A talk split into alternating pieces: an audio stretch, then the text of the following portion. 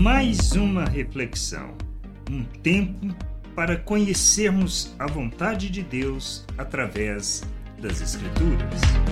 Ser zeloso não quer dizer direção correta. Como judeus na época de Paulo, nós não podemos ser somente zelosos com Deus, mas devemos ser compromissados com Sua vontade.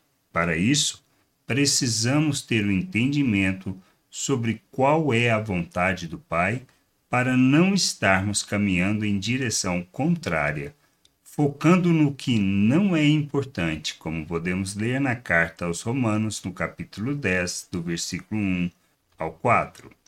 Irmãos, o desejo do meu coração e a minha súplica a Deus em favor deles é para que sejam salvos, porque dou testemunho a favor deles de que têm zelo por Deus, porém não com entendimento desconhecendo a justiça de Deus e procurando estabelecer a sua própria, não se sujeitaram à justiça que vem de Deus, porque o fim da lei é Cristo, para a justiça de todo aquele que crê.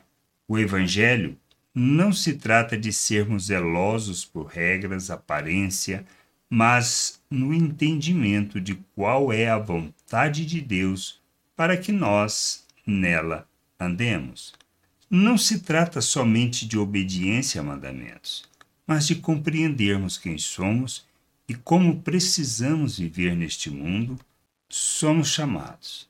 Chamados para revelarmos o nosso Deus, sermos seus imitadores, andarmos como Cristo, revelando o Pai e manifestando as suas virtudes em nossos relacionamentos, para que o Pai seja glorificado por meio de nossas vidas.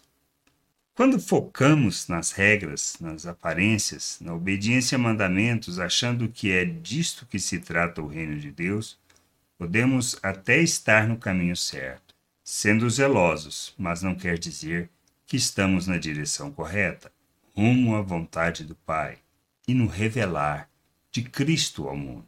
Somos de Deus para a sua glória e para revelarmos seu nome entre as pessoas. Nosso papel é enchermos a terra com conhecimento da glória do Senhor, revelando sua salvação, sua graça, sua misericórdia a todas as pessoas. Que a gente entenda e que possamos buscar de todo o coração conhecimento da vontade do Senhor. Graça e paz sobre a tua vida. Amém. Gostou da reflexão? Compartilhe. Não deixe de ler as Escrituras. Medite para poder crescer no conhecimento e vontade de nosso Deus e nosso Pai, para que, conhecendo o Senhor, possa o revelar ao mundo.